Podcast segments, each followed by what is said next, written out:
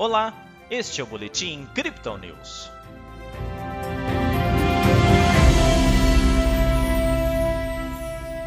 Com o descobrimento de uma nova variante do coronavírus, a Bolsa de Valores brasileira acompanhou o mercado internacional e fechou a sexta-feira com queda expressiva.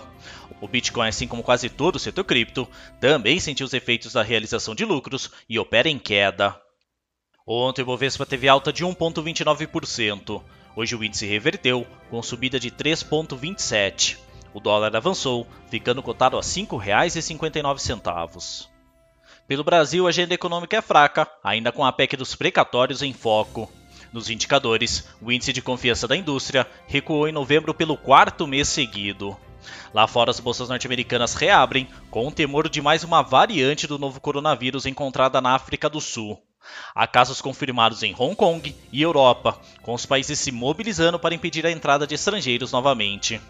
Governadores e especialistas tentam encontrar respostas de como essa mutação vai reagir em relação à velocidade de contaminação, letalidade e se ela é resistente às vacinas atuais.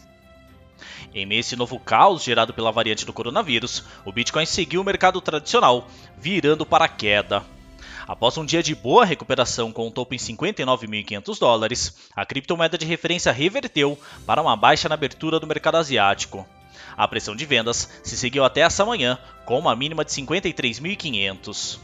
Os bulls aproveitaram o momento para comprar o mergulho, mas sem muita afobação.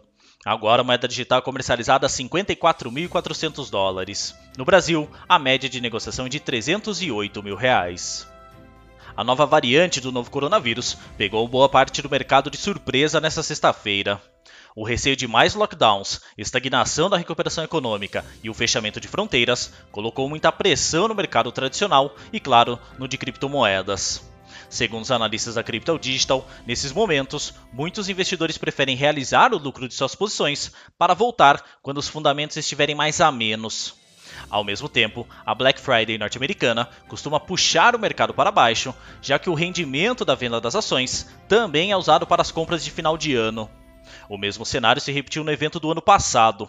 A única diferença é que o volume de negociações foi relativamente maior em 2020 do que hoje. Embora frustrante, considerando o avanço de preços ontem, a queda do Bitcoin não pegou de surpresa a nossa equipe. Além dos fundamentos justificando a pressão de baixa e uma liquidação de mais de 600 milhões de dólares em futuros, a própria análise técnica já indicava essa possibilidade. Como muito comentado em nossos boletins, a média móvel exponencial de 20 dias, desde meados de julho, quando o ativo começou sua recuperação, tem se mostrado um bom indicador de tendência. Abaixo da linha, uma correção se formalizava. Acima, o viés de alta se mantinha. Assim como ocorreu em 7 de setembro, o ativo perdeu este nível com uma queda expressiva. Dias depois, testou um rompimento para cima, mas estendeu a queda para então quebrar em definitiva alta.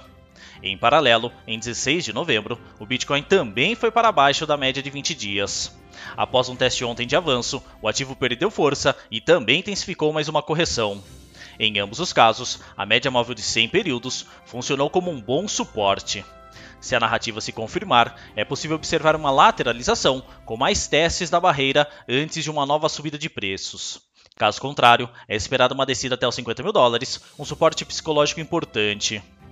Ao olhar para as métricas do dia, o suporte do Bitcoin fica em 54.300 e a resistência em 57.400, segundo o indicador de Fibonacci em um tempo gráfico de 24 horas. A média móvel de 100 períodos é o suporte secundário em 53.900. O RSI desce para 37% com o mercado ainda mais na mão dos vendedores e o MACD continua com as linhas cruzadas para baixo. Essa foi a análise desta sexta-feira da equipe Crypto Digital. Veja outras análises em nosso WhatsApp e nos canais de áudio oficiais. Aproveite também para seguir a gente nas redes sociais e assim acompanhar o trabalho de nossos especialistas.